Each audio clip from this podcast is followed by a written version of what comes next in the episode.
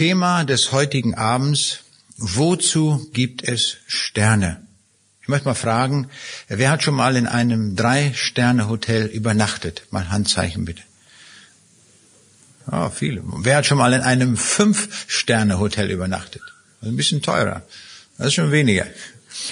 Und wer hat schon mal in einem Tausend-Sterne-Hotel übernachtet?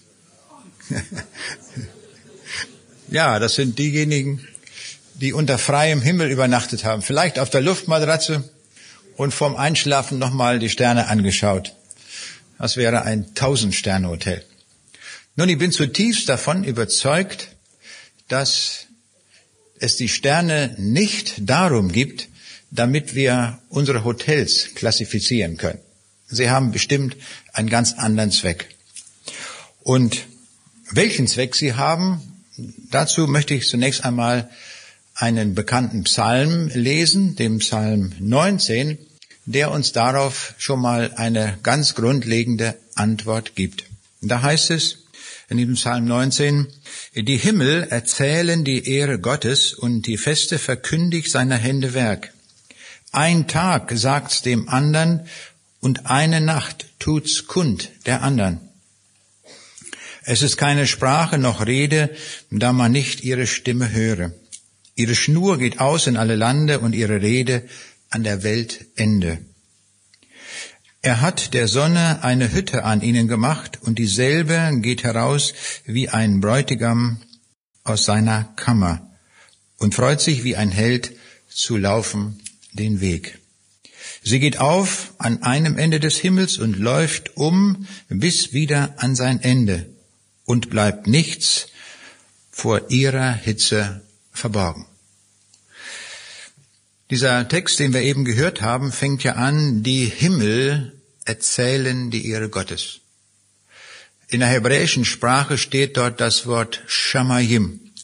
Shamayim hat in der hebräischen Sprache drei Bedeutungen, genauso auch wie in der deutschen Sprache. Shamayim ist einmal der Lufthimmel, also der Bereich, in dem die Spatzen fliegen, wo die Vögel sich aufhalten, ist der Lufthimmel. Dann der Sternenhimmel, wo wir nachts die Sterne sehen, das heißt auch Shamayim. Und die Wohnstadt Gottes, der Himmel, der heißt auch Shamayim. Genau wie im Deutschen auch, diese drei verschiedenen Bedeutungen. Welche Bedeutung jeweils gemeint ist, geht immer aus dem Zusammenhang hervor. So auch hier, dieser Text, den wir eben gehört haben, der bezieht sich Shamayim auf den Sternenhimmel und gibt uns dazu eine Aussage. Wenn wir über die Sterne nachdenken, taucht zunächst einmal die Frage auf, wie viele Sterne gibt es eigentlich? Als Gott mit Abraham im Gespräch ist, da sagt Gott in 1. Mose 15, Vers 5, siehe gen Himmel und zähle die Sterne, kannst du sie zählen? Und sprach zu ihm, also soll dein Same werden. Wenn wir einmal abends rausgehen und eine sternenklare Nacht sehen und wenn wir noch gute Augen haben, dann können wir mit bloßem Auge etwa 3000 Sterne sehen. Und wenn man jetzt nochmal genau auf die Gegenseite der Erde geht, zur anderen Hemisphäre, sieht man auf der anderen Halbkugel der Erde auch nochmal 3000 Sterne. Das heißt also, insgesamt können wir ausmachen mit bloßem Auge etwa 6000 Sterne.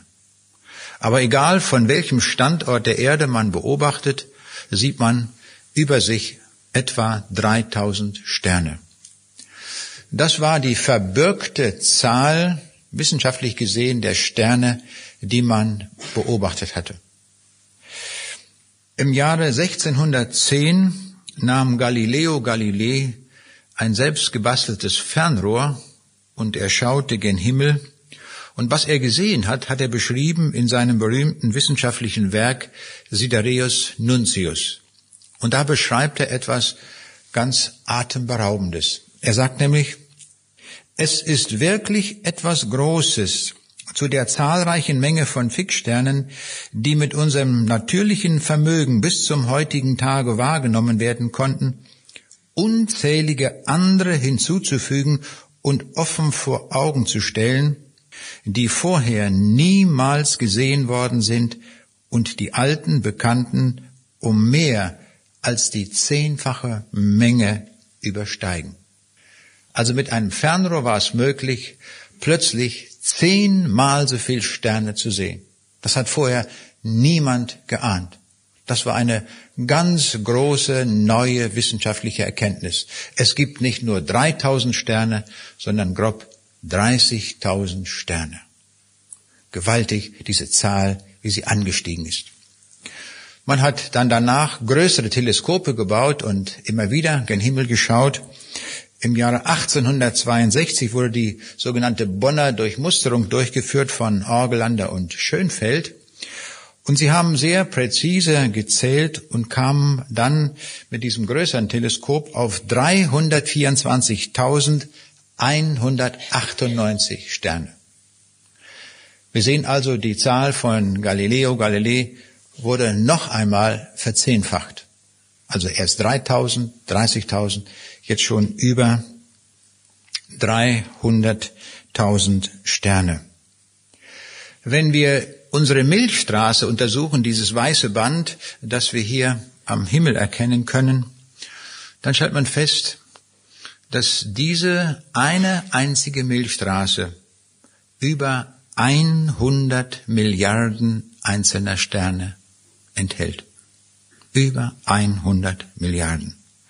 Wenn jemand diese Sterne zählen wollte und geben wir ihm einmal für eine Sekunde die Möglichkeit, drei Sterne zu zählen.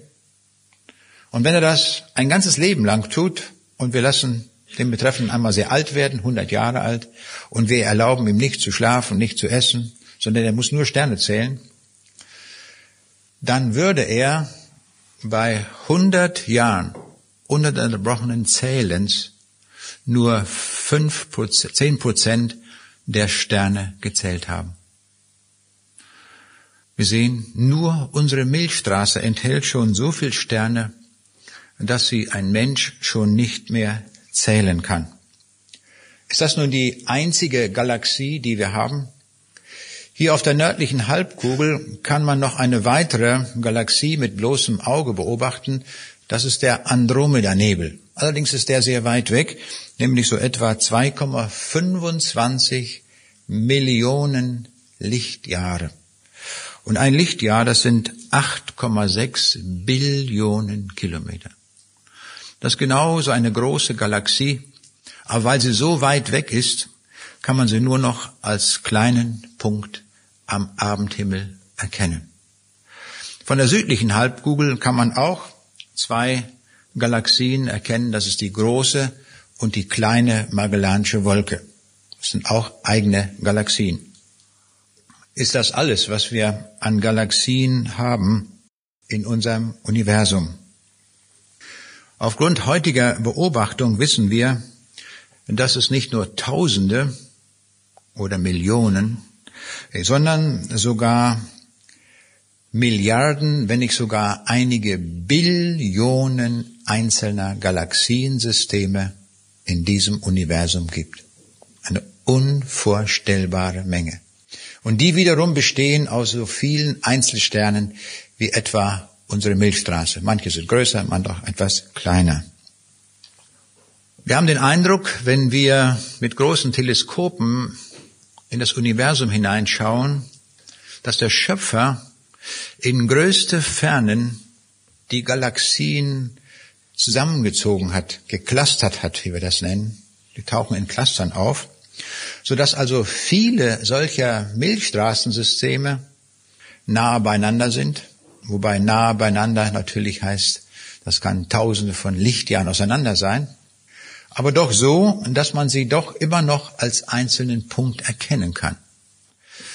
Das heißt, der Schöpfer wollte offensichtlich, dass wir so weit wir auch nur rausschauen können in unser Universum, dass wir immer noch etwas von seiner Schöpferherrlichkeit wahrnehmen können. Denn das sagt ja auch der Psalm 19, dass wir etwas von seiner Größe und Herrlichkeit wahrnehmen.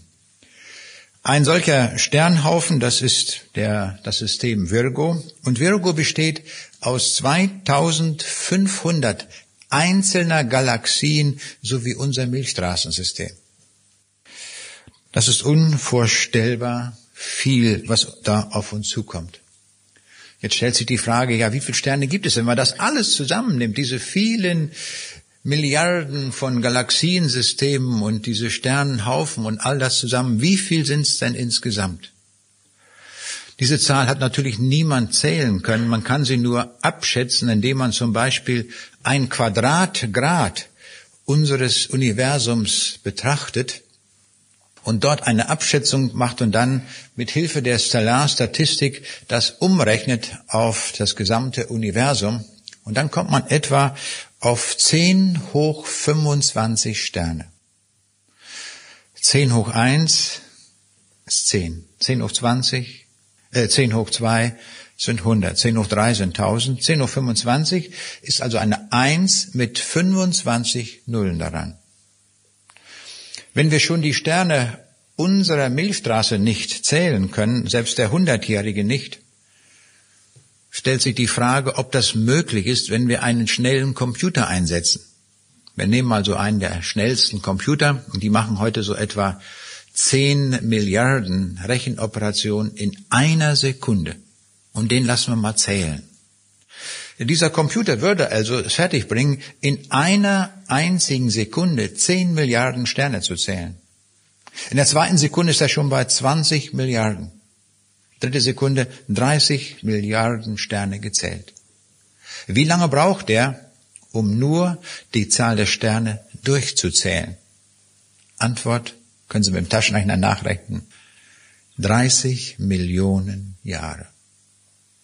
Dann haben wir erstmal einen Eindruck von der unvorstellbaren Menge an Sternen, die wir in unserem Universum dort vorliegen haben. 10 hoch 25 Sterne. Im Buch Jeremia, Kapitel 33, Vers 22, da sagt uns Gott etwas zu unserem Unterfangen der Sternzählung. Da heißt es, wie man das Himmelsheer nicht zählen, noch den Sand messen kann.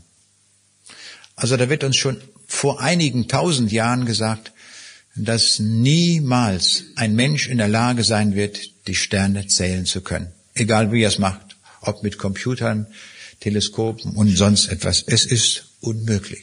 Es ist erstaunlich, dass diese Botschaft schon damals gesagt wurde. Ein wichtiger Hinweis auf die Zuverlässigkeit der Bibel. Nun, kein Mensch kann sie zählen. Gibt es doch vielleicht jemanden, der sie zählen kann? Doch, einen gibt es.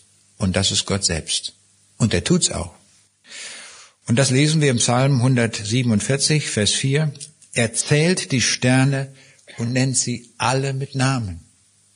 Jeder Stern von den 10.25 Uhr hat einen eigenen Namen in der Zählung Gottes. Er kennt jeden, er hat jedem einen Namen gegeben. In Jesaja 40, Vers 26 wird dieser Gedanke uns noch einmal vor Augen geführt, wenn das da heißt, Hebet eure Augen in die Höhe und seht, wer hat solche Dinge geschaffen und führt ihr her bei der Zahl heraus. Er ruft sie alle mit Namen und sein Vermögen und seine Kraft ist so groß, dass es nicht an einem fehlen kann. Also dieser Schöpfer übersieht nicht einen einzigen Stern bei seiner Zählung. Gewaltig. Er weiß es alles. Kein Stern ist ihm zu gering, kein Stern ist ihm zu weit weg. Und er macht das ohne Teleskope, ohne Computer, alles so. Dafür ist er der unendliche Gott, der so etwas vermag. Wenn wir die Frage stellen über die Erschaffung der Sterne, da wird uns ein Gedanke vor Augen geführt, der atemberaubend ist. Nämlich im Psalm 8, die Verse 4 und 5, da steht, wenn ich sehe die Himmel deiner Finger Werk, den Mond und die Sterne, die du bereitet hast, was ist der Mensch, dass du seiner gedenkst und des Menschen Kind, dass du dich seiner annimmst?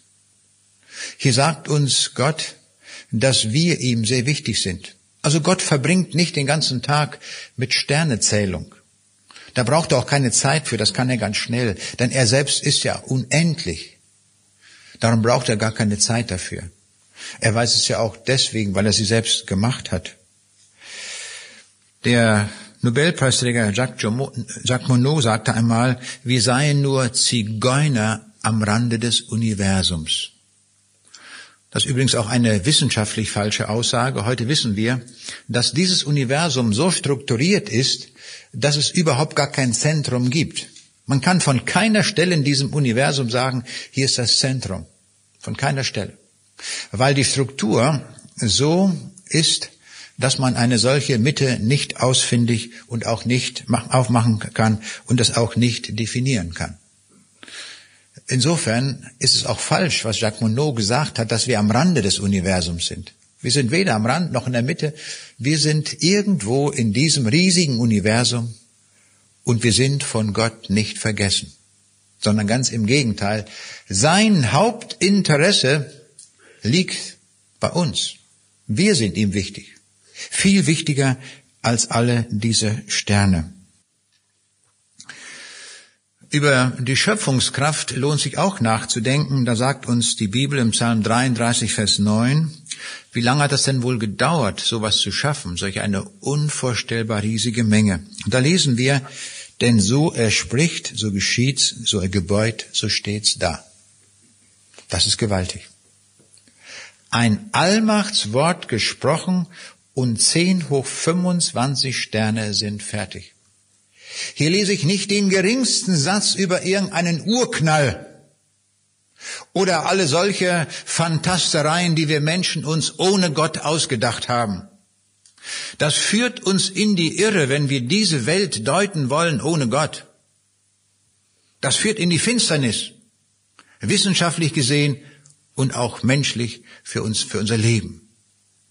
Und darum ist es wichtig, dass wir uns darauf besinnen, was die Bibel uns mitteilt. Wenn wir die Sterne einmal anschauen, stellen wir fest, es gibt keine Wiederholung. Es gibt keinen einzigen Stern, den es so wie diesen einen noch einmal im ganzen Universum gibt.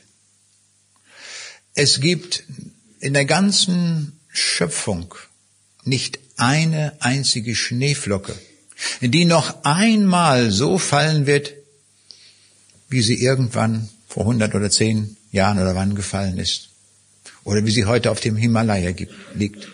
Wenn wir irgendwo eine Schneeflocke herausgreifen, dann ist das ein Einzelexemplar, eine Sonderanfertigung des Schöpfers.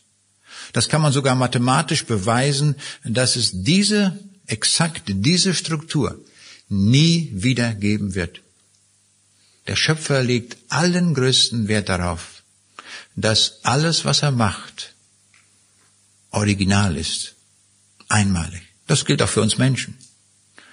Wir selbst, so wie wir sind, eine solche Person werden wir nie wieder auf der ganzen Welt antreffen.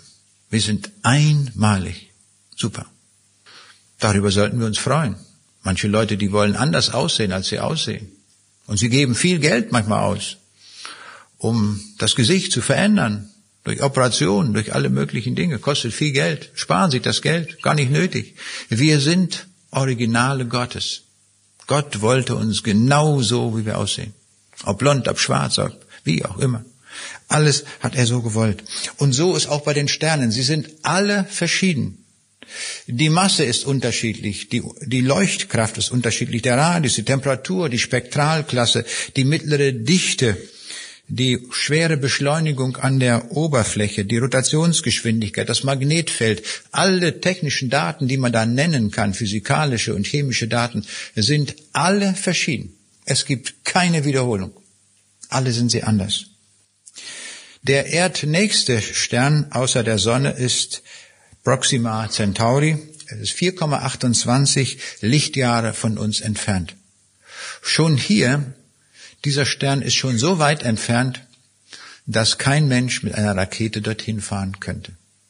So riesig ist das Universum aufgespannt. Das weiteste bekannte Objekt ist der Quasar PKS 2000-330 Und der ist 13 Milliarden Lichtjahre von hier entfernt. Unvorstellbare Weiten in diesem Universum. Der Stern mit der größten Helligkeit ist Eta Carinae. Der ist vier Millionen Mal heller als unsere Sonne. Können wir uns das vorstellen? Vier Millionen Mal. Wenn dieser Stern an der Position unserer Sonne stehen würde, dann wäre das hier nur mal ein kurzes Aufflammen und es wäre hier alles auf der Erde verbrannt. Und darum hat der Schöpfer sich das überlegt und hat den weit genug im Universum positioniert, sodass seine Hitze und seine Strahlung uns nichts anhaben kann. Ganz im Gegenteil hat er diese Sonne und die Erde so positioniert in diesem Weltall, dass wir die richtige Entfernung zur Sonne haben. Wenn wir nur ein Prozent näher zur Sonne wären, würden wir auch verbrennen. Und wären wir ein Prozent von der Entfernung weiter von der Sonne entfernt, dann wäre es hier unwahrscheinlich kalt. Es ist also ganz genau auskalkuliert, welche Position die Erde haben soll. Wir wissen heute aufgrund der Keplerschen Gesetze, dass die Planeten sich auf Ellipsenbahnen um die Sonne bewegen. Und Ellipsen sind ja oft so lang gestreckt. Aber die Bahn, die Ellipse der Erde, wenn man sie zeichnen und sich ansehen würde, würde man das sofort für einen Kreis halten. Es ist nur ein ganz klein wenig exzentrisch. Es ist also eine Ellipse und doch ist sie, hat sie eine solche Form, dass von überall, von jeder Position die Entfernung zur Sonne ungefähr gleich ist. Das ist alles bis ins Letzte durchkalkuliert und durchüberlegt. Darüber kann man nur staunen, dass das alles so gewaltig gemacht ist. Der größte bekannte Stern ist Alpha Hercules und er hat einen Durchmesser von 250 Milliarden Kilometer. Ein einziger Stern. Wenn wir unser Planetensystem mit ihren Bahnen, einschließlich bis zum Pluto, in diesen einen Stern unterbringen wollten, dann könnten wir die Bahnen 21 Mal nebeneinander stellen. Und dann wären wir immer noch in demselben Stern. Gewaltig, was wir dort alles sehen und entdecken.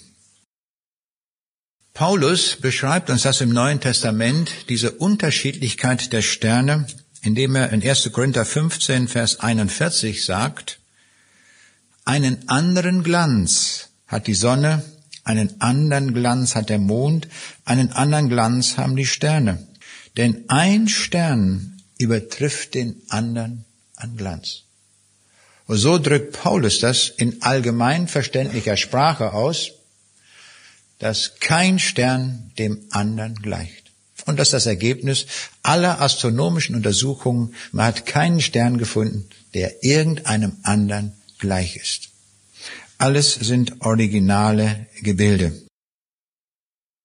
Jetzt kommen wir näher und näher zu der Frage, wozu gibt es denn die Sterne? Eine Antwort finden wir zum Beispiel im ersten Buch Mose. Gleich im Schöpfungsbericht in den Versen 14 bis 19, da steht, und Gott sprach, es werden Lichter an der Ausdehnung des Himmels um den Tag von der Nacht zu scheiden, und sie seien zu Zeichen und zur Bestimmung von Zeiten und Tagen und Jahren. Und sie seien zu Lichtern an der Ausdehnung des Himmels, um auf die Erde zu leuchten. Und es ward also. Da machte Gott die zwei großen Lichter, das große Licht zur Beherrschung des Tages und das kleine Licht zur Beherrschung der Nacht und die Sterne. Und Gott setzte sie an die Ausdehnung des Himmels, um auf die Erde zu leuchten und um zu herrschen am Tage und in der Nacht und das Licht von der Finsternis zu scheiden. Und Gott sah an, dass es gut war, und es ward Abend und es ward Morgen, vierter Tag. Aus diesem Text geht hervor, dass die Gestirne die Aufgabe haben, auf die Erde hin zu leuchten. Das ist ihre Aufgabe, was wir hier sehen. Die Gestirne sind also zielorientiert für die Erde gemacht. Genauer gesagt, für uns. Sie sind um unseretwegen geschaffen. damit wir uns eine Vorstellung machen können von der Größe dieses Gottes, der hinter allem steht. Und die Sonne, der bedeutendste Stern für uns, ist unser Lichtlieferant. Alles, was wir essen, wovon wir leben, läuft über diesen wichtigen Prozess der Photosynthese. Das ist ein genialer Prozess, der auf kleinstem Raum stattfindet in jeder Zelle eines Grashalmes. Und da wird die Lichtenergie, die von der Sonne herkommt, umgewandelt in Energieträger. Und dieses Gras, das fressen die Kühe, dann haben wir von den Kühen das Fleisch und so weiter. Alles, was wir essen, können wir sagen, alles, ob Frühstück oder Mittag oder Abend, läuft über diesen Prozess der Photosynthese. Davon leben wir. Und diese Energiequelle ist die Sonne. Das ist alles großartig eingerichtet. Und diesen Prozess der Photosynthese haben wir bis heute wissenschaftlich noch nicht verstanden. Wir kennen so ein paar Grundgleichungen, die auch in der Schule, im Chemieunterricht oder im Biologieunterricht genannt werden. Aber dann hört es auch schon auf. Wir wissen nicht, wie das geht. Das ist unvorstellbar komplex. Sehr, sehr genial ist das ausgedacht. Die Gestirne dienen auch zur Zeitmessung, auch zur Orientierung der Seefahrer, obwohl man das heute nicht mehr braucht. Heute haben wir das GPS-Verfahren, das nach einer anderen Methode arbeitet. Die Gestirne haben eine Botschaft. Sie wollen uns etwas sagen. Was wollen sie sagen? Zwei Fragen gilt es zu bedenken. Erstens, wie verkündigen die Sterne und was verkündigen die Sterne? Zunächst die Wie-Frage. Die Sterne verkündigen lautlos, mit null Phon. Gott drängt sich nicht auf. Ich kann mich erinnern, ich war vor einiger Zeit in den USA gewesen, in Salt Lake City. Und da habe ich Zwischenstation gemacht. Ich wusste nicht, dass das die Stadt der Mormonen ist. Und war dann in einem Hotel, musste dann da auch noch einen Tag bleiben, bis der Flug weiterging. Und dann war dort ein Mormonenkongress. Und dort gibt es in der Stadt einen schönen Park. Ich denke, jetzt machst du einen schönen Spaziergang da durch den Park. Es ist gerade schönes Wetter. Und nun hatten die überall im Park Lautsprecher aufgestellt. Also man konnte gerade zehn Meter gehen, dann stand schon der nächste Lautsprecher und dann wurde man berieselt von dem, was die Mormonen sagen wollten. Man konnte sich dem überhaupt nicht entziehen. Und da wurde mir klar, so macht Gott das nicht. Er drängt sich niemand auf. Er kann es sich leisten, mit null Phon zu verkündigen, lautlos. Und zwar überall kann er das tun, auf der ganzen Erde. In dem Psalm 19, Vers 4 haben wir gehört, es ist keine Sprache noch Rede, da man nicht ihre Stimme höre. Und das soll heißen, es gibt keinen Sprachbereich auf dieser Erde, wo die Botschaft der Sterne nicht vernommen werden kann. Wir können hingehen, wo wir wollen, zum Nordpol, zum Südpol, zum Äquator, nach Hawaii, nach Russland, überall in den Wüsten Afrikas.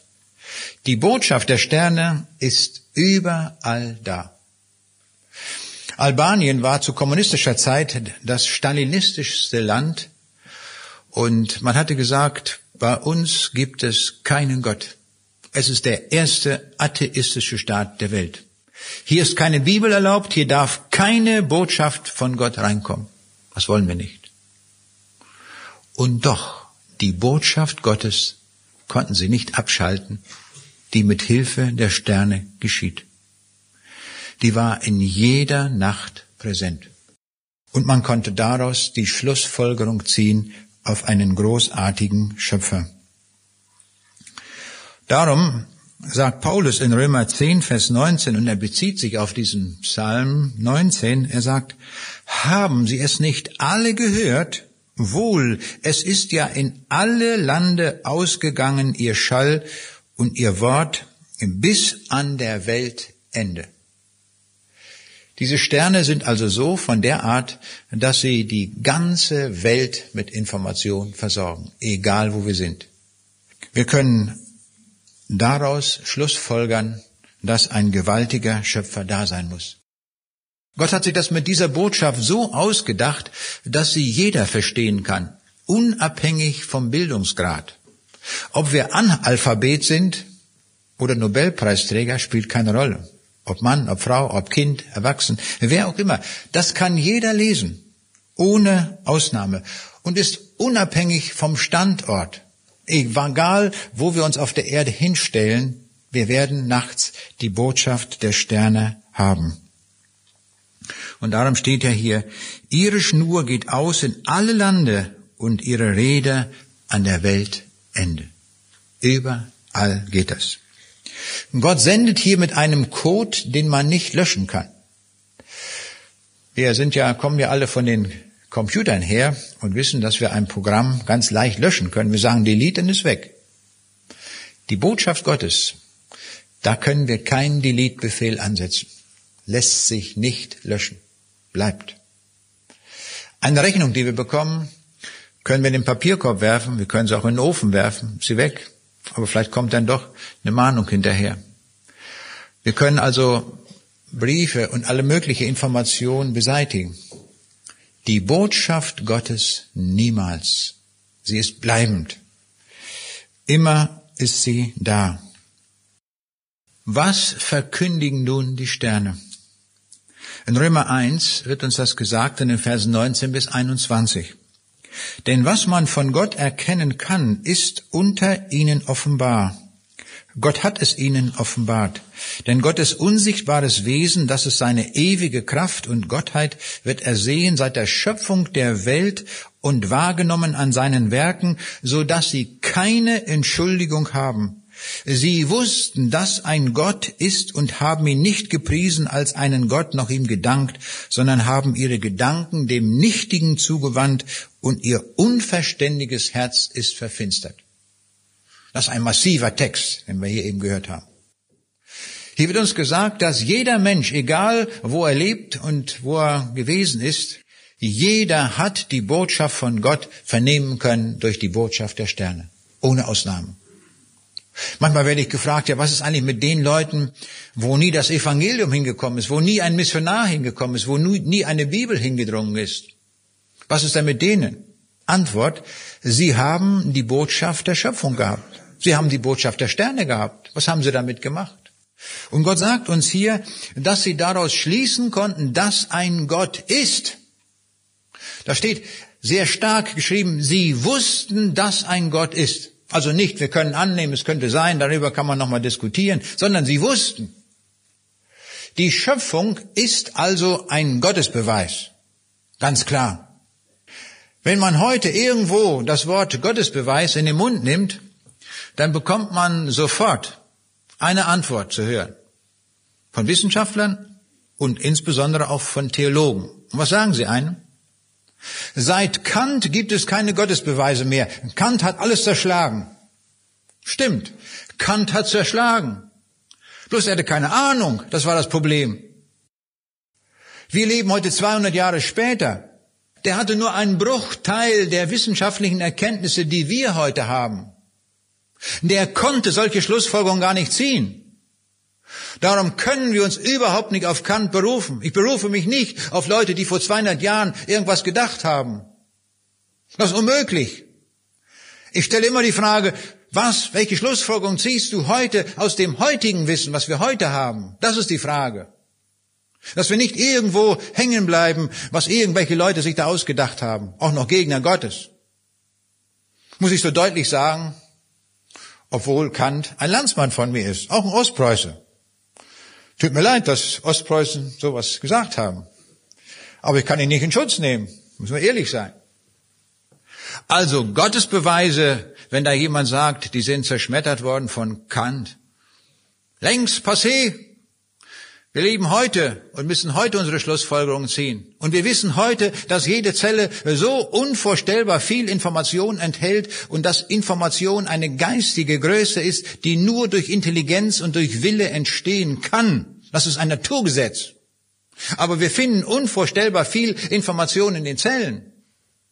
Wo kommt sie her? Da gibt es nur eine einzige Schlussfolgerung durch Intelligenz geschaffen durch einen Schöpfer. Das ist ein Gottesbeweis, aber hundertprozentig und dreimal unterstrichen.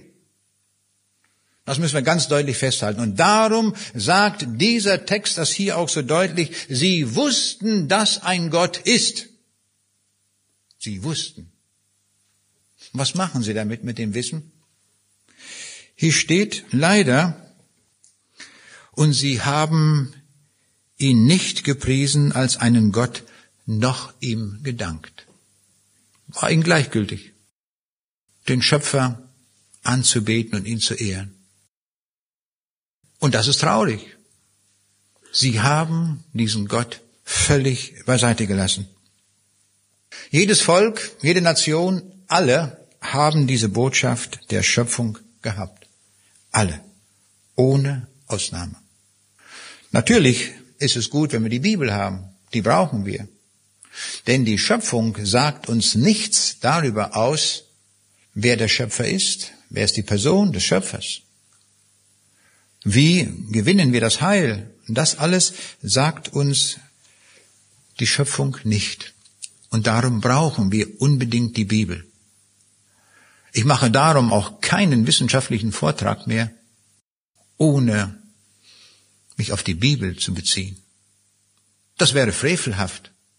Wenn ich Ihnen heute nur etwas über Sterne sagen wollte, wie, welchen Durchmesser sie haben, wie groß, und sage, schönen Dank, dass Sie gekommen sind, jetzt gehen Sie nach Hause, dann habe ich Ihnen das Entscheidende nicht gesagt. Das Entscheidende ist das, was uns die Bibel zu diesem Thema sagt. Alles andere ist auch gut zu wissen. Wir haben bisher immer gesagt, dass Gott der Schöpfer aller Dinge ist, dass er der Schöpfer der Sterne ist. So haben wir immer gesagt. Und wir haben so allgemein vom Schöpfer gesprochen. Aber die Bibel ist viel genauer. Die Bibel präzisiert das sehr genau und sagt uns, wer der Schöpfer ist. Und darum steht auf der ersten Seite der Bibel zunächst erst einmal am Anfang schuf Gott Himmel und Erde. Und im Hebräischen steht da das Wort Elohim. Und Elohim ist ein Pluralwort. Ist also gar nicht einer alleine, der das schafft. Pluralwort. Das heißt also, wir können sagen, Gott der Vater, der Sohn, der Heilige Geist sind alle mit beteiligt daran, an diesem Werk der Schöpfung. Aber jetzt geht das weiter im Offenbarungsfortschritt der Bibel. Es wird immer mehr erläutert und erklärt. In Sprüche 8 lesen wir, da war ich der Werkmeister bei Gott. Da war also einer, und die Bibel, das Alte Testament offenbart noch gar nicht, wer dieser eine ist, der der Werkmeister war. Aber einer war der Werkmeister, der hat das ausgeführt. Der hat sozusagen im Auftrag gehandelt und hat die Sterne geschaffen und hat die Moleküle geschaffen, hat die Photosynthese erfunden, hat die DNS-Moleküle erfunden, hat das alles erfunden. Der hat das ausgeführt, der hat das gemacht. Aber das Alte Testament sagt uns überhaupt nicht, wer das ist. Das bleibt so allgemein. Das wird erst im Neuen Testament offenbart. Aber da kommt es dann ganz massiv. Im Neuen Testament, gleich am Anfang des Johannesevangeliums, da steht, im Anfang war das Wort. Und das Wort war bei Gott und Gott war das Wort. Dasselbe war im Anfang bei Gott. Alle Dinge sind durch dasselbe gemacht und ohne dasselbe ist nichts gemacht, was gemacht ist. Das ist ein starkes Wort. Hier ist also jemand am Werk gewesen, der alles gemacht hat. Und zwar ohne Ausnahme. Also nicht 86 Prozent oder 73 Prozent oder 98 Prozent, sondern alles, alles, alles. Ohne Ausnahme. Gemacht durch das Wort.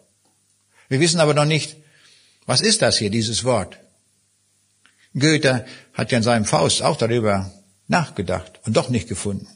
Hätte nur weiterlesen müssen. Im selben Kapitel. Da steht es. In Vers 10, da steht, er war in der Welt und die Welt ist durch ihn gemacht. Oh, jetzt sind wir ein Stück weiter. Also derjenige, der das Universum gemacht hat, der alle Dinge geschaffen hat, der war in dieser Welt.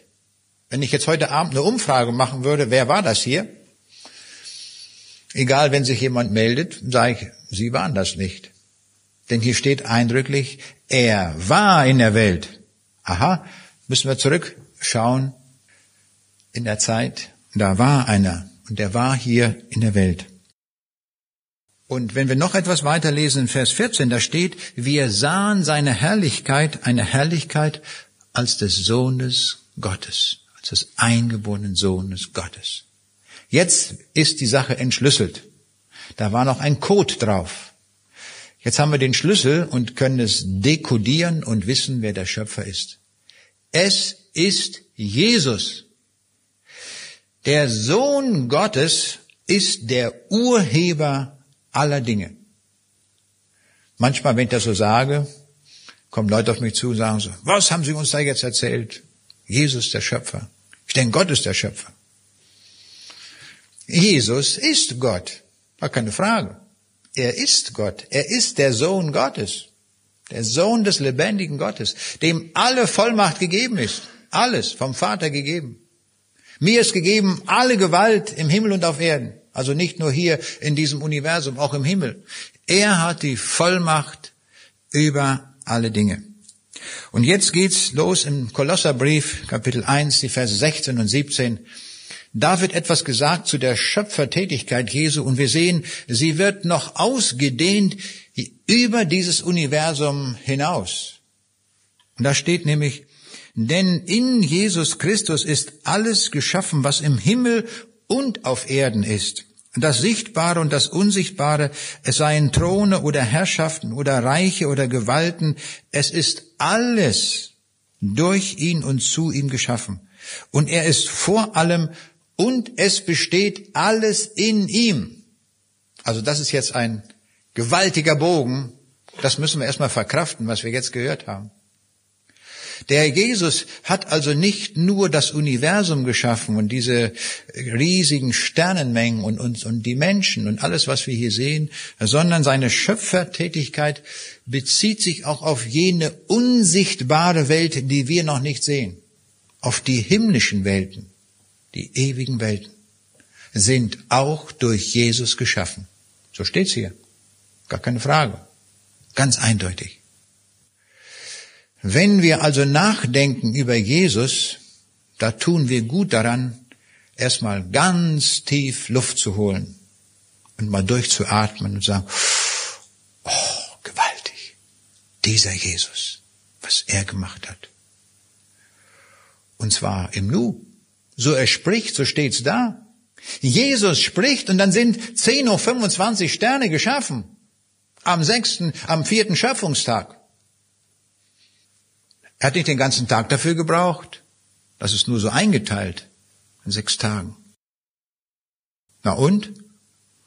Was mach's? Natürlich, er kam in diese Welt aber Sie haben recht, natürlich, er kam in diese Welt als Baby, als Kind in der Krippe, aber er ist von Ewigkeit zu Ewigkeit. Er kam vom Himmel herab zu uns Menschen, er wurde Mensch hier bei uns. Und dort in Bethlehem in der Krippe, da lag der Schöpfer. Das müssen wir erstmal verdauen. Ich vermisse diese Botschaft oft zu Weihnachten in den Predigten. Da muss das, das gehört unbedingt dazu, dass dieses Kind in der Krippe hilflos in Bethlehem, in so einem Stall dort, in dem Mief dort des Stalles und was immer wir uns das vorstellen, da lag der Schöpfer des Universums, der alles gemacht hat, der alle Macht hat. Warum kommt er hierher in dieser Weise?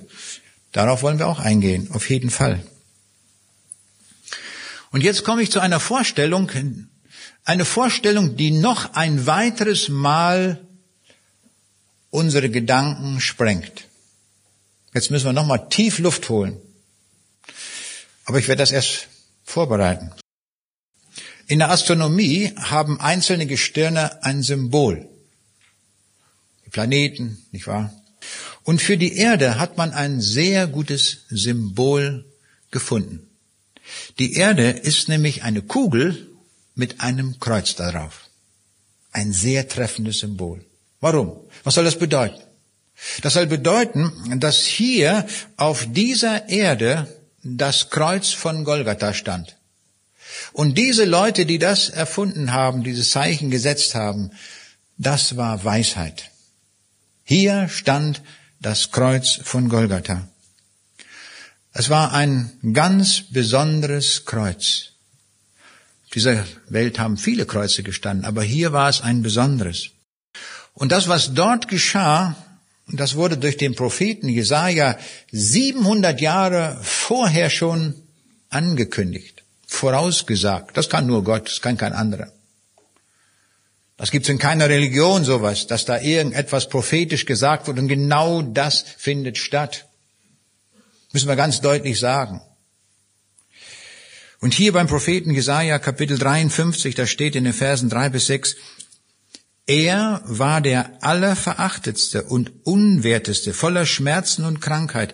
Er war so verachtet, dass man das Angesicht vor ihm verbarg. Darum haben wir ihn nichts geachtet.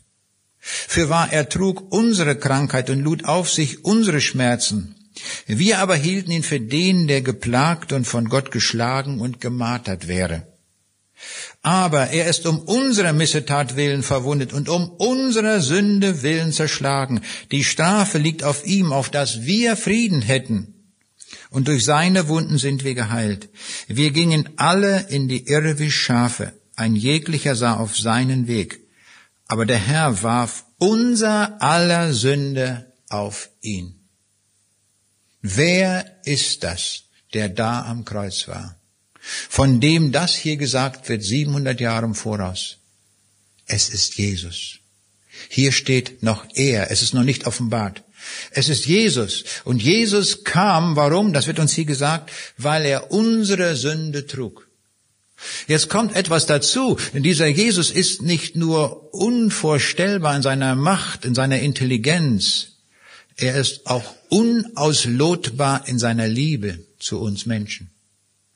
Und er sieht uns Menschen in unserer Sündhaftigkeit, in unserer Lügenhaftigkeit und alle Sünden, die man aufzählen kann, zu denen wir fähig sind. Und er weiß, dass wir nicht eine einzige Sünde in den Himmel hineinbringen können. Unmöglich. Und darum kommt er in diese Welt und lädt alle Sünden auf sich und stirbt einsam und verlassen am Kreuz. Und wir müssen jetzt bedenken, derjenige, der dort am Kreuz hängt, das ist der Schöpfer aller Dinge. Da war eine gröhlende Volksmenge und die schrien und jubelten, dass er endlich weg ist. Und sie bedenken nicht, dass das der Schöpfer ist. Keine Ahnung. Obwohl er ihnen alles gesagt hat im Voraus, wie das kommen wird und dass er um ihre Sünde auch dort stirbt. Und er betet dann, Vater, vergib ihnen, denn sie wissen nicht, was sie tun. Die wussten wirklich nicht, was sie getan haben. Aber er tat es für uns und die Wirkung, was er dort getan hat am Kreuz, hat Bedeutung und Gültigkeit heute für uns, heute Abend für uns. Und dass es eine Stelle gibt, wo wir unsere Schuld und unsere Sünde ablegen können, um nicht in die Hölle zu kommen. Das ist der Punkt. Jesus kam nicht in diese Welt als Sozialreformer, um uns ein paar Lebensregeln zu geben. Das hätten die Propheten auch tun können, gar keine Frage. Jesus kam mit dem einen einzigen Anliegen in diese Welt, um uns vor der Hölle zu bewahren. Das war der Grund. Alles andere sind nur Nebeneffekte. Dass er Kranke geheilt hat, ist, ist ein Klacks für ihn. Dass er Brot vermehrt hat, dass er auf dem Wasser spazieren gehen kann, ist doch keine Frage für ihn. Muss man nicht drüber nachdenken, lange theologisch philosophieren. Geht das, kann er das? Er ist der Schöpfer. Wenn er den Molekülen befiehlt, jetzt lasst ihr mich nicht untergehen, dann gehorchen die, dann tun die das. Auf jeden Fall. Und wenn der Sturm da ist auf dem See Genezareth und die Jünger denken, jetzt gehen wir unter, wir sind dem Tode nahe, dann droht er dem Sturm und sagt, jetzt nicht. Dann sind die sofort still, die Moleküle. War keine Frage. Kommt ein Physiker der und sagt, ja, was ist denn nun ein halb MV Quadrat, die Energie in den Molekülen? Ja, hier hat der gesprochen, der ein halb MV Quadrat erfunden hat. Das ist doch seine Idee, der Energiesatz. Er kann doch seinem Satz, den er gemacht hat, den er erfunden hat, sagen jetzt mal nicht. Und dann tun die das. Oder Lazarus, stellen wir uns vor, wo der im Grab liegt und schon da stinkt und verfault. Und wo er sagt, mach den Stein weg dort. Und dann gibt er den Befehl, Lazarus, komm raus. Was macht er? Wenn er kommt, das Befehl des Schöpfers. Einer, der Macht hat über den Tod, ist gar keine Frage für ihn. Und die staunen alle und sagen, was nun los hier? Die hatten schon Angst, dass wenn der da rauskommt oder was, der stinkt, nicht wahr? Die waren gerade bei der Beerdigungsfeier, da bei ihrem Streuselkuchen mit Kaffee oder was sie da getrunken haben, nicht wahr? Und jetzt da den Leichengeruch. Leichengeruch war vorbei, war nicht mehr angesagt. Weil die Moleküle, die Molekülenden, die ja den Geruch verursachen, die bekamen alle den Befehl, marsch ihr zurück, wo ihr gewesen seid. Du Zelle, nicht wahr? Du Ende von der DMS-Molekül, marschierst zurück in Zelle 7.853.768, wo du gewesen bist. Aber sofort, und die tun das. Und dann ist der Körper aufgebaut und kommt er raus. Das ist Vollmacht des Schöpfers, der das alles kann, gar keine Frage. Das ist dieser Schöpfer. Und er kommt nicht, um hier solche Szenerien zu machen. Ist gar keine Frage für ihn. Wenn ich die Bibel lese, fällt mir auf, dass im Neuen Testament er nur dreimal Tote auferweckt hat. Hätte er jeden Tag machen können. War doch gar keine Frage für ihn. Er hätte jeden Tag, wo einer gestorben war, hingehen können und sagen, komm, steh auf. Hat aber nicht gemacht, weil er kein Spektakel machen wollte. Er wollte nur beispielhaft zeigen, dass er der Herr über alle Dinge und dass er ist und dass er alles vermag und kann. Das wollte er zeigen. Das geschah dann auch. Sein Hauptanliegen war, dass wir in den Himmel kommen. Das war der Punkt. Wissen wir das? Ist uns das ganz tief in unser Herz gegangen, dass dieser Schöpfer gekommen ist, nur aus dem einen einzigen Grunde, damit wir in den Himmel kommen und nicht abmarschieren in die Hölle, wo es nie endet, wo wir nie wieder rauskommen. Das ist endlos. Hat Jesus uns gesagt. Und er lügt nicht. Da müssen wir nicht irgendwo hinfragen, hingehen und fragen, vielleicht die, die Philosophen oder Theologen oder was, die doch nicht an die Bibel glauben. Das hilft uns nicht. Wir müssen zu Jesus gehen und ihn befragen. Und er sagt uns, die Hölle ist ewig. Sieh zu, dass du ja nicht dorthin kommst. Was hat er gesagt? Reiß dir lieber ein Auge aus und hack dir ein Bein ab oder sonst was, damit von deiner Sünde du nicht dort hingelangst. Das ist der Punkt. Jetzt kann man die Frage stellen, wenn das so wichtig ist, kann es sein, dass der Schöpfer so etwas in seine Sternenwelt zeichenhaft hineingesetzt hat? Und er hat. Er hat. Was hat er gemacht? Die Seefahrer, die gefahren sind zur südlichen Halbkugel, die haben dort eine ganz neue Sternenwelt gesehen und was sie sofort beobachtet haben, und ich war ja auch schon mehrfach auf der südlichen Halbkugel, was man dort in der Nacht sofort erkennen kann, sind vier Sterne. Und diese vier Sterne bilden das Zeichen des Kreuzes. Es ist das kleinste der 88 Sternbilder, die wir von der Erde aus sehen und die wir mit Namen versehen haben. Und es ist das auffälligste. Ich werde nie vergessen, jene Nacht in Kapstadt, da habe ich so gewohnt, da guckte ich abends aus dem Fenster und dann sah ich oben über dem Tafelberg das Kreuz stehen. Gewaltig. Das war eine Botschaft. Das hat mich tief beeindruckt. Hier spricht der Schöpfer zu uns und zeigt an den Sternen das Kreuz. Aber mehr noch, wenn man sich das näher ansieht, dieses Kreuz des Südens, haben die Seefahrer übrigens sehr gut bezeichnet, dass sie das das Kreuz genannt haben, das Kreuz des Südens. Wenn man sich das näher ansieht, stellt man fest, dass es innerhalb dieses kleinen Sternbildes eine Ansammlung von Sternen gibt, die Herschel genannt hat, die Juwelenbox. Da gibt es nämlich Sterne in verschiedenen Farben. Orange, blau, rot, alle möglichen Farben. Gibt es im ganzen Universum, hat man nirgendswo eine solche Konstellation von Sternen so unterschiedlicher Farbe beieinander gesehen. Und Herschel hat auch eine gute Bezeichnung gewählt. Er sagt, das ist die Juwelenbox, das Schatzkästchen. Und das direkt unter dem Kreuz. Aber wenn man jetzt sich noch mehr astronomisch das ansieht, es für eine Botschaft dahinter steht, dann beobachten wir, dass es innerhalb dieses Sternbildes des Kreuzes des Südens eine Dunkelwolke auch gibt. Eine Dunkelwolke von Staub. Und die ist so lichtundurchlässig, dass Sterne, die dahinter sich befinden, nicht mehr von der Erde aus gesehen werden können.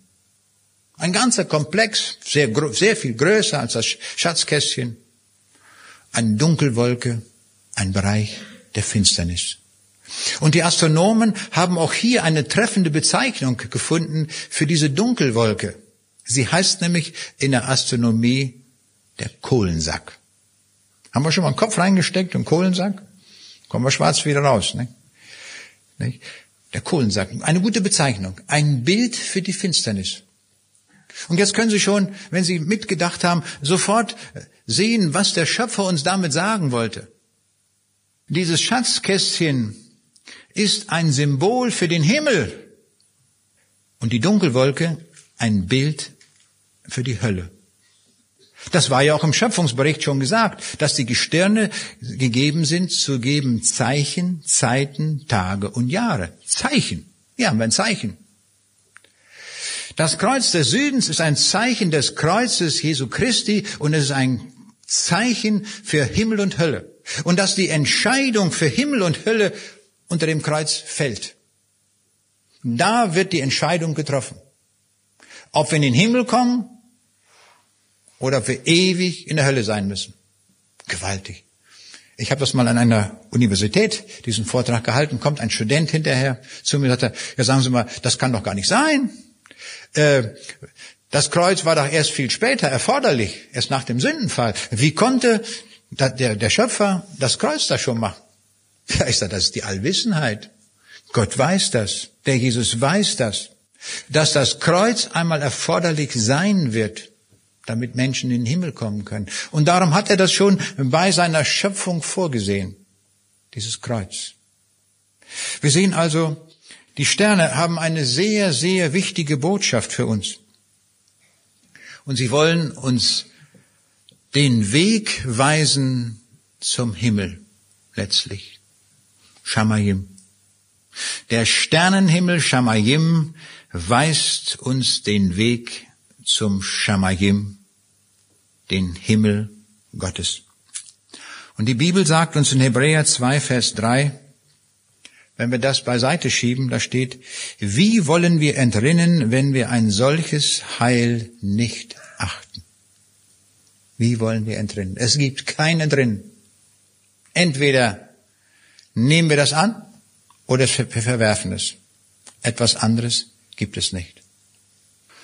Das macht die Verkündigung auch so leicht. Ich finde, die Verkündigung ist eine wunderbare Sache. Ich liebe das zu verkündigen, weil es so einfach geht. Wir müssen nicht 27.000 Ausnahmen machen, wie das die Philosophen machen würden oder wir Menschen tun würden, sondern hier wird eindeutig und klar beschrieben, was Sache ist. Wenn du an den Herrn Jesus glaubst, wenn du ihn folgst, wenn du dich bekehrst zu ihm, hast du den Himmel. Wenn du es nicht tust, hast du ihn nicht. So einfach geht das. Jeder kann das selber einschätzen. Wo stehe ich? Wo bin ich? Dann gibt es Menschen, die wollen den Himmel und es gibt andere, die wollen das gar nicht. Es gibt Leute, die haben mir gesagt, ich will lieber zur Hölle. Erstaunlich, ich denke, was ist nun los? Ich muss mal ein Beispiel sagen, das hat mir so, äh, hat mir, das hat, dadurch habe ich etwas Wichtiges an den Menschen gesehen. Bei uns in Braunschweig wurde vor einiger Zeit ein Baumarkt eröffnet. Und es war eine interessante Sache. Diese Firma hat also eine Werbung durchgeführt. Und sie haben gesagt, wer am Montagmorgen ganz früh da ist, mit einer Schubkarre, der darf sich die Schubkarre vollladen. Bis oben hin. Und zwar bis zu 1000 Euro. Also immer die Regale ausräumen, immer hinein, bis zu 1000 Euro. Aber, die hatten schon gerechnet, da werden ein paar mehr kommen, haben gesagt, es wird ausgelost nur die ersten 20, die also dann ein Los bekommen. Na, ich habe das gelesen in der Zeitung und natürlich bin ich nicht mit der Schubkarre hingefahren. Wo soll ich das auch alles lassen? Und dann äh, las ich am nächsten Tag in der Zeitung, da stand, alle Zufahrtsstraßen nach Braunschweig, einschließlich Stadt, Autobahn und alles, was wir da haben, war maßlos verstopft. Ich frage mich, warum die alle plötzlich eine Schubkarre her? Die hatten alle plötzlich eine Schubkarre. Und alle dorthin, alle Straßen, alles war verstopft. Und dann wurden 20, die bekamen das. Da frage ich mich, wenn Gott uns den Himmel anbietet, das ist doch mehr als eine Schubkarre. Warum sind nicht Tausende, die Schlange stehen und sagen, ich will den Himmel haben? Ist doch logisch, oder? Das müsste ich doch annehmen. Mit das Vergleiche mit der Situation hier vom Baumarkt. Ist doch ganz klar. Das müsste in hellen Scharen gehen, da müssten die kommen, müsste gar nicht, in der Seelsorge müsste man gar nicht äh, genug Zeit haben, um mit allen genug reden zu können, weil sie alle in den Himmel wollen. Das ist das eine. Aber es gibt auch das andere, wo Menschen in den Himmel wollen und sie beschreiten einen falschen Weg. Das ist auch eine Gefahr. Ich habe gehört von einer reichen Stiftsherrin, die hat ein Armenhaus gebaut für Frauen. Und zwar so, dass sie gesagt hat, ich bin reich, ich war gar keine Frage, ich kann so ein Haus bauen und ich werde euch aufnehmen und ihr bekommt hier kostenlos Logis, Unterkunft, alles ist umsonst, Ernährung, alles umsonst. Ihr müsst nur eines erfüllen. Jeden Tag eine Stunde für mein Seelenheil beten. Oh, das haben sofort sich einige gemeldet. Ich weiß nicht, ob sie eine Stunde gebetet haben. Da frage ich mich, wenn ich sowas lese, ist das genug? 20 Frauen? Eine Stunde? 20 Stunden pro Tag? Ist doch zu wenig für den Himmel, oder? Vielleicht muss man 100 Stunden haben. Vielleicht muss man ein Haus bauen für 100 Frauen und die müssen zwei Stunden beten. Das sind dann schon 200 Gebetsstunden pro Tag. Das muss doch nur reichen, oder? Es hilft alles nichts. Es ist alles für die Katz, weil das menschliche Werke sind, die wir uns ausdenken. So kommt niemand in den Himmel. Überhaupt nicht. In den Himmel kommen wir nur, wenn wir zu dem Schöpfer ganz persönlich kommen und sagen, Herr Jesus, hier bin ich. Du kennst mich, du kennst meine Schuld, du kennst alles. Bitte vergib mir, nimm mich so an, wie ich bin. Das ist der Weg zum Himmel. Wir wollen es kompliziert haben, möglichst noch auf Knien rutschen, irgendwo hin, vielleicht irgendwo dahin zu einem Würdenträger oder sonst was. Alles nicht angesagt. Nichts, nichts, nichts, nichts. Es ist alles für die Katz. Können wir alles vergessen. Wir brauchen diesen Jesus, den ich heute so verkündigt habe, diesen großen Jesus, der uns annimmt aus Barmherzigkeit und sagt, komm, du bist genau richtig, dich will ich haben. Wir waren in Weißrussland gewesen zu Vorträgen und wir, es war so, wir waren in der Stadt Minsk gewesen, der Hauptstadt. Und dann wurden wir eingeladen, hat man uns gefragt, ob wir nicht auch nach Pinsk kommen, also eine andere Stadt, so 200 Kilometer entfernt. Dann haben wir gesagt, gut, wenn ihr uns dahin fahrt, keine Frage, das machen wir. Und so haben die das organisiert, haben uns hingefahren, mein Übersetzer und noch ein, äh, der mitgekommen war, und dann in ein Auto rein, und kamen wir in Pinsk an und haben dann in einer großen Schule einen Vortrag gehalten. Die Klassen wurden zusammengelegt, in der Aula gab es den Vortrag und hinterher kommt der Direktor zu mir und sagt, sagen Sie mal, können Sie diesen Vortrag nicht auch nochmal für die Lehrer halten? Er meinte, heute Nachmittag hätten wir Zeit, haben die Lehrer frei. Wenn Sie dann nochmal kommen, ich hole die Lehrer zusammen, machen Sie den Vortrag nochmal. Ich hatte über den Schöpfer gesprochen, über die Herkunft des Lebens aus der Sicht der Information. Das hatte ihn interessiert. Nun haben wir so gemacht. Gleich am Nachmittag fand der Vortrag statt. Ich hielt ihn dort noch einmal und die Lehrer hörten zu. Und hinterher stellte besonders er viele Fragen. Das war mir aufgefallen. Und dann, als war irgendwann das zu Ende, und er sagte, kommen Sie auch mit. So ist das immer üblich dort. Das ist Gastfreundschaft. Dann wird man eingeladen, nochmal in das äh, Büro dieses äh, Direktors da nochmal hinzukommen, um ein paar Worte zu wechseln. Und nun war es so, auf dem Weg dorthin sagte dieser Mann zu mir Folgendes. Er sagte, wissen Sie, wenn ich je einmal Christ werden würde, also mit allen Konjunktiven versehen, wenn, wenn, wenn, dann haben mir Ihre Bücher dabei geholfen. Oh, so, Dankeschön, freue ich mich, wenn das so ist. Hat er mir das erklärt. Ja, sagt er, ich war in Deutschland. Wir haben dort eine Partnerstadt. Das ist Altena in Westfalen. Und dort bin ich gewesen und ich war in einer Familie und das waren Christen. Und stellen Sie sich vor, sagte, die haben mir ihre Bücher in Russisch gegeben. Und ich habe das gelesen. Und das äh, fand ich interessant, sagte er nicht. Also wenn ich mal Christ werde, dann äh, war das schon eine Hilfe für mich. Na, wir gehen weiter und kommen in sein Direktorenzimmer und dann nehmen wir Platz. Und dann sagte ich zu ihm, wissen Sie, ich habe den Eindruck, dass von Ihnen schon im Neuen Testament geschrieben steht. Guckt er erstmal, nicht? Hängt er von mir im Neuen Testament, nicht? Wie geht das, nicht? Ich sage, doch, doch, doch, ich erkläre Ihnen das. Ich sage, da war eine Situation, da war Jesus mit seinen Jüngern und da war ein Mann dazugekommen Und dieser Mann stellte Fragen und Jesus stellte ihm auch Fragen. Und sag mal, wie ist das? Und er gab gute Antworten. Und dann sagt Jesus zu den, seinen Jüngern und sagt, schaut euch diesen Mann einmal an, der ist vom Reiche Gottes nicht mehr ferne. Und mein Übersetzer, der macht nicht so eine eins zu eins Wort für Wort Übersetzung, der macht das frei, der sagt, wissen Sie, da war einer, der war ein Millimeter vom Reich Gottes entfernt. Und dann fragt ihn, ich sage, sagen Sie mal, wo sind Sie? Drinnen oder draußen? Da sagt er eindeutig, nein, ich bin draußen. Ich sage, wollen Sie nicht reinkommen? Da sagt er spontan, ja. Habe ich meine Bibel aufgeschlagen, habe ich ihm einige zentrale Verse der Bibel genannt und dann haben wir gebetet. Ich habe in Deutsch gebetet, mein Übersetzer hat ihm das in Russisch gebetet, er hat das in Russisch nachgebetet, das zu seinem eigenen Gebet gemacht. Und so wurde er in seinem Direktorenzimmer ein Jünger Jesu. Als wir dann uns verabschiedeten, sagte er, wenn Sie nach Hause kommen, ich gebe Ihnen mal eine Telefonnummer mit. Rufen Sie doch einmal die Leute an in Altena und bestellen einen Gruß von mir. Ich sage, das mache ich gerne, schreiben Sie auf. Ich rufe dort an und als ich nach Hause gekommen war und da war die Frau am Telefon. Ich sage, ich wollte Ihnen einen schönen Gruß bestellen von Viktor. Nun heißen die ja alle Viktor da. Habe ich aber noch dazu erklärt, der Viktor von der Schule, ah, sagt sie, weiß ich, den kenne ich. Der war ja bei uns gewesen, nicht wahr? Ich sage, stellen Sie sich vor, dieser Mann hat sich zu Jesus bekehrt in seinem Direktorenzimmer. Da sagt sie, das gibt's doch nicht. Das kann ich mir nicht vorstellen. Das war ein unglaublich harter Brocken. Was haben wir uns die Zähne ausgebissen an diesem Mann, als der hier war? Wir haben versucht, ihn einzuladen. Wir haben versucht, ihm von Gott zu erzählen, von Jesus zu erzählen. Und das war wie Stein war dieser Mann. Und jetzt hat er sich bekehrt? Ja. Dann sagt sie, wissen Sie überhaupt, was das für ein Mann war? Nein, sagt sie, erklären Sie mal.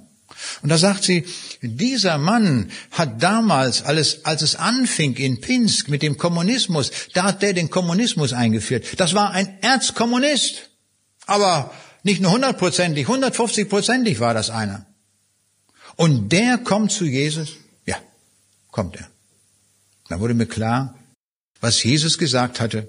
Er hatte gesagt, ich bin in diese Welt gekommen, um Sünder selig zu machen. Das ist es. Ist egal, was wir vorher waren. Ob wir Kommunisten waren oder Freimaurer oder Muslims oder was immer es in dieser Welt da alles gibt an falschen Ideen und Lehren. Er holt uns raus. Er, der Retter, der Schöpfer.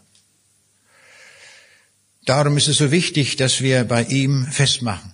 Damit wir das alle gut verstehen, will ich Ihnen noch zwei Beispiele nennen, die uns vielleicht helfen können. Ich hielt in einer größeren Stadt einen Vortrag da kommt hinterher ein 81-jähriger Mann auf mich zu. Wir hatten einen extra Raum, wo die Seelsorge stattfand und ich merkte, er kam da rein, ganz zögernd und drehte sich dreimal um, ob er reinkommen kann oder nicht, ganz verunsichert. Er kam, ich sag, bitte kommen Sie doch, nehmen Sie Platz. Ich sag, was, wo kann ich Ihnen helfen? Wie sieht's aus bei Ihnen? Und dann erzählt er mir seine Geschichte. Er sagte, ich habe mit 23 Jahren geheiratet. Und ich habe eine Frau geheiratet, die war gläubig an Jesus. Und er sagte, ich tat in meinem Leben immer, was meine Frau gesagt hat. Immer. Was sie sagte, das war für mich das, was ich tat. Und jetzt ist meine Frau vor kurzem gestorben. Und jetzt bin ich alleine, sagt er. Jetzt ist keiner mehr, der mir sagt, was ich tun soll. So ungefähr klang das in meinen Ohren. Jetzt musste er alleine denken. Und dann sagt er, jetzt habe ich, er war auch übrigens immer zur Gemeinde mitgekommen. Der ging immer mit, weil seine Frau zur Gemeinde ging, ging er mit. Der hat sogar Folgendes gemacht, hat er mir auch erzählt, weil seine Frau gesagt hat, du musst dich auch mal irgendwann taufen lassen. Hat er auch gemacht. Der hat sich taufen lassen. Aber er sagte mir, ich habe nie gewusst, dass ich in den Himmel komme. Nie. Weil ich immer nur ausgeführt habe, was meine Frau gesagt hat. Das war nie ein eigener Glaube. Nie. Und jetzt stehe ich da, sagt er. Ich weiß nicht, ob ich in den Himmel komme. Ich sage, das kriegen wir hin. Stellen Sie sich vor, der Jesus ist hier und wartet, dass Sie kommen und dass Sie auch das Fest machen. Und hier sind Sie. Es ist prima, dass Sie gekommen sind. Dann haben wir gebetet. Ich habe Ihnen das erklärt anhand der Bibel. Hinterher leuchteten seine Augen auf. Das kann man in den Augen sehen. Der war ein neuer Mensch geworden. In wenigen Minuten. Da hatte der sich zu Jesus bekehrt, aber jetzt in eigenem freien Entschluss. Den werden wir im Himmel wiedersehen. Mit 81 hat der sich bekehrt. Geht auch. Gott ruft jeden. Der Jesus ruft jeden, dass wir ja kommen und nicht daran vorübergehen. Die Veranstaltung war nachher zu Ende und es war so gewesen, dass an diesem Raum, wo man da hineinging, da standen zwei Brüder, die einfach so die Leute in Empfang genommen haben und sagen, ja, bitte gehen Sie hier weiter, nicht wahr? Und so. Und da sagte eine zu mir hinterher, als der schon rausgegangen war, sagen Sie mal, was haben Sie mit dem Mann gemacht?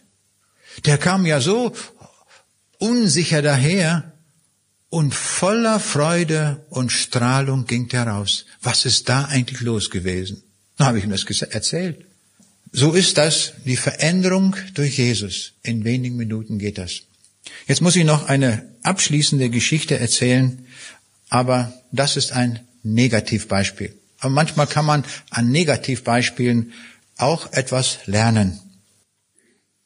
Da kommt eine Frau nach einem Vortrag zu mir und sie sagt mir, ich hatte viel über den Himmel gesagt. Und da sagte sie, wissen Sie, ich will zur Hölle. Ich sagte, das gibt es doch nicht. Habe ich so schlecht gepredigt, dass sie das nicht erkennen konnten, den Unterschied zwischen Himmel und Hölle? Ich sagte, das müssen Sie mir erklären. Ja, sagt sie, kann ich. Sie sagt, wissen Sie, vor kurzem ist meine Mutter gestorben. Und meine Mutter habe ich sehr geliebt. Und meine Mutter glaubte nicht an Jesus. Wenn das stimmt, was Sie gesagt haben, dann ist meine Mutter jetzt in der Hölle. Weil ich sie so sehr geliebt habe, möchte ich dorthin, wo meine Mutter ist. Darum will ich zur Hölle. Oh, ich sage, das müssen Sie sich noch tausendmal überlegen. Seien Sie ja vorsichtig. Ich sage, stellen Sie sich vor, erstmal mit hundertprozentiger Gewissheit wissen Sie es nicht. Sie hat ja auch die Botschaft von Jesus irgendwo mal gehört. Vielleicht hat sie sich doch noch entschieden in ihrem Herzen. Das wissen wir nicht. Ich sage, stellen Sie sich vor, als der Jesus gekreuzigt wurde, da wurden noch zwei andere mitgekreuzigt und der eine, der sagt zu Jesus, wenn du in dein Reich kommst, denke doch auch an mich. Und Jesus sagt, heute noch wirst du mit mir im Paradiese sein. Wenn wir die Mutter dieses Verbrechers gefragt hätten, sag mal, wo ist dein Sohn? Hätte sie sicher voll eine Antwort gegeben. Ja, mein Junge, der ist schon sehr früh auf die schiefe Bahn gekommen der fiel in alle möglichen Dinge rein. Er wurde zum Verbrecher. Die Römer haben ihn gefasst und dann wurde er gekreuzigt. Der ist in der Hölle. Denkst du? Er kam mit Jesus in Berührung. Und damit finden wir ihn im Himmel wieder. Ich sage, das wissen Sie nicht genau. Aber ich sage, gut, wir wissen es nicht genau. Nehmen wir einmal an, Ihre Mutter ist in der Hölle. Wenn Sie jetzt auch dorthin wollen, ich kann Ihnen jetzt schon versprechen, Ihre Mutter werden Sie dort nicht antreffen. Nicht? Weil die Hölle kein Ort der Familienzusammenführung ist. Dass wir das ja nicht denken.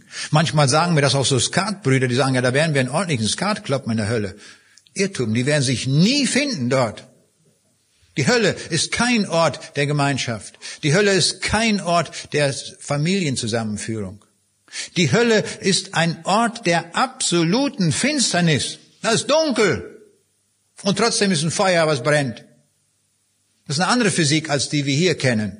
Auf jeden Fall. Und darum warne ich davor, dass wir ja nicht dorthin kommen. Und diese Frau, wie das gesagt, es kommt noch ein Aspekt hinzu. Wenn Sie Ihre Mutter hier geliebt haben, warum ist es möglich, dass Menschen sich auf dieser Erde lieben können? Nur deswegen, weil Gott die Liebe ist und weil Gott in dieser Welt ist. Darum gibt es überhaupt Liebe. In der Hölle ist Gott nicht. Und darum gibt es in der Hölle auch keine Liebe. Selbst Menschen, die sich hier auf der Erde geliebt haben, werden sich in der Hölle, selbst wenn sie sich treffen würden, das nehme ich jetzt einmal noch an, sie würden sich nicht lieben, sondern unvorstellbar hassen. Entscheiden Sie sich für den Himmel. Ich weiß nicht, wie sie sich entschieden hat. Sie ging jedenfalls. Es wäre traurig, wenn sie dabei ihrer Auffassung geblieben wäre. Entscheiden wir uns für den Himmel, entscheiden wir uns für Jesus, entscheiden wir uns für den Schöpfer, dass wir an den schönen Ort kommen, wo die Bibel uns sagt, was kein Auge gesehen hat und kein Ohr gehört hat und in keines Menschenherz gedrungen ist. Das hat Gott bereitet, die ihn lieben. Das hat Gott bereitet denen, die sich bekehrt haben zu Jesus Christus. Es ist der einzige Weg zum Himmel. Aber dieser Weg ist so markant und so klar und so deutlich, dass jeder, der heute eine Entscheidung trifft, und wenn er hier durch diese Tür heute rausgeht aus dieser Halle, dann darf er wissen, ich komme an den Himmel. Das ist Jesus. Das ist das Markenzeichen Jesu, dass er uns diese Gewissheit gibt, wenn wir zu ihm kommen. Der Gauner und Betrüger Zachäus, Jesus kam in sein Haus und hinterher sagte er ihm, heute ist diesem Hause Heil widerfahren. Das kann dir heute auch geschehen. Heute kann deinem Hause Heil widerfahren. Laufe nicht den alten Weg weiter, der zur Hölle führt. Kehre um Komm zu Jesus und triff diese Entscheidung, die Ewigkeitsbedeutung hat. Jetzt merken wir, was die Botschaft der Sterne ist. Die Sterne zeigen uns diesen gewaltigen Schöpfer, sie zeigen uns an der Botschaft des Kreuzes des Südens, was nötig ist zu tun. Und sie rufen und sie rufen und sie rufen und sagen, Mensch, nun komm endlich. Wann kommst du? Schon lange auf dich gewartet. Dass wir doch ja nicht wieder so nach Hause gehen, das wäre doch schrecklich. Dass wir uns auf den Weg machen und sagen, Herr Jesus, hier bin ich. Ich habe den Gestellungsbefehl gehört. Ich habe deinen Gestellungsbefehl in der Liebe verspürt. Ich komme. Bitte vergib mir alle meine Schuld und alle meine Sünde und lass mich einmal auch in alle Ewigkeit bei dir sein. Und er wird sagen, auf dich habe ich gewartet. Gut, dass du gekommen bist. Es sind Kinder hier, es sind ältere Leute hier. Alle können kommen. Alle. Jeder ist geladen. Ob jung, ob alt, ob Mann, ob Frau, ob einer 81 ist und bis dahin gewartet hat, immer was eine Frau gesagt hat. Es spielt alles keine Rolle. Wie auch immer, wie unser Lebensweg gewesen ist, wir können kommen. Und ich lade ein, dass wir das festmachen. wir werden uns gleich hier sammeln in den ersten Reihen. Können Sie zurückbleiben. Dann werde ich die Bibel nehmen und aufschlagen und wir werden das nachlesen und das tun, was Gott uns in seinem Wort sagt.